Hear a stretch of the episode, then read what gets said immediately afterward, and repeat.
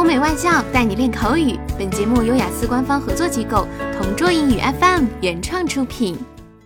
Describe an art or craft activity, for example, painting, woodwork, etc., that you had at school.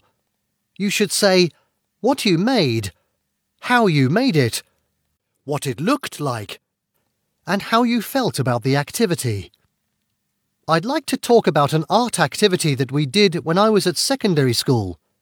Generally speaking, I wasn't very good at art or practical subjects when I was at school, but this was something which I really enjoyed. The subject was woodwork, but in fact, we had to do a project involving plastic. We were given different pieces of coloured plastic and we could choose what to make from them.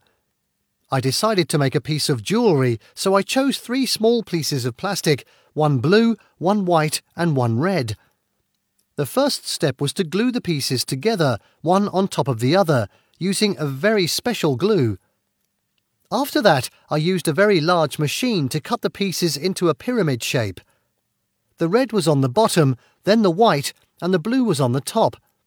Finally, I had to smooth the pieces with another type of machine so that it looked like one piece.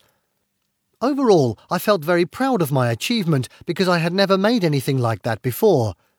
On the other hand, I was quite scared of these machines because they had lots of parts and some of them looked quite frightening. After I made the shape, the teacher attached a fitting to the back and I gave it to my mum as a present.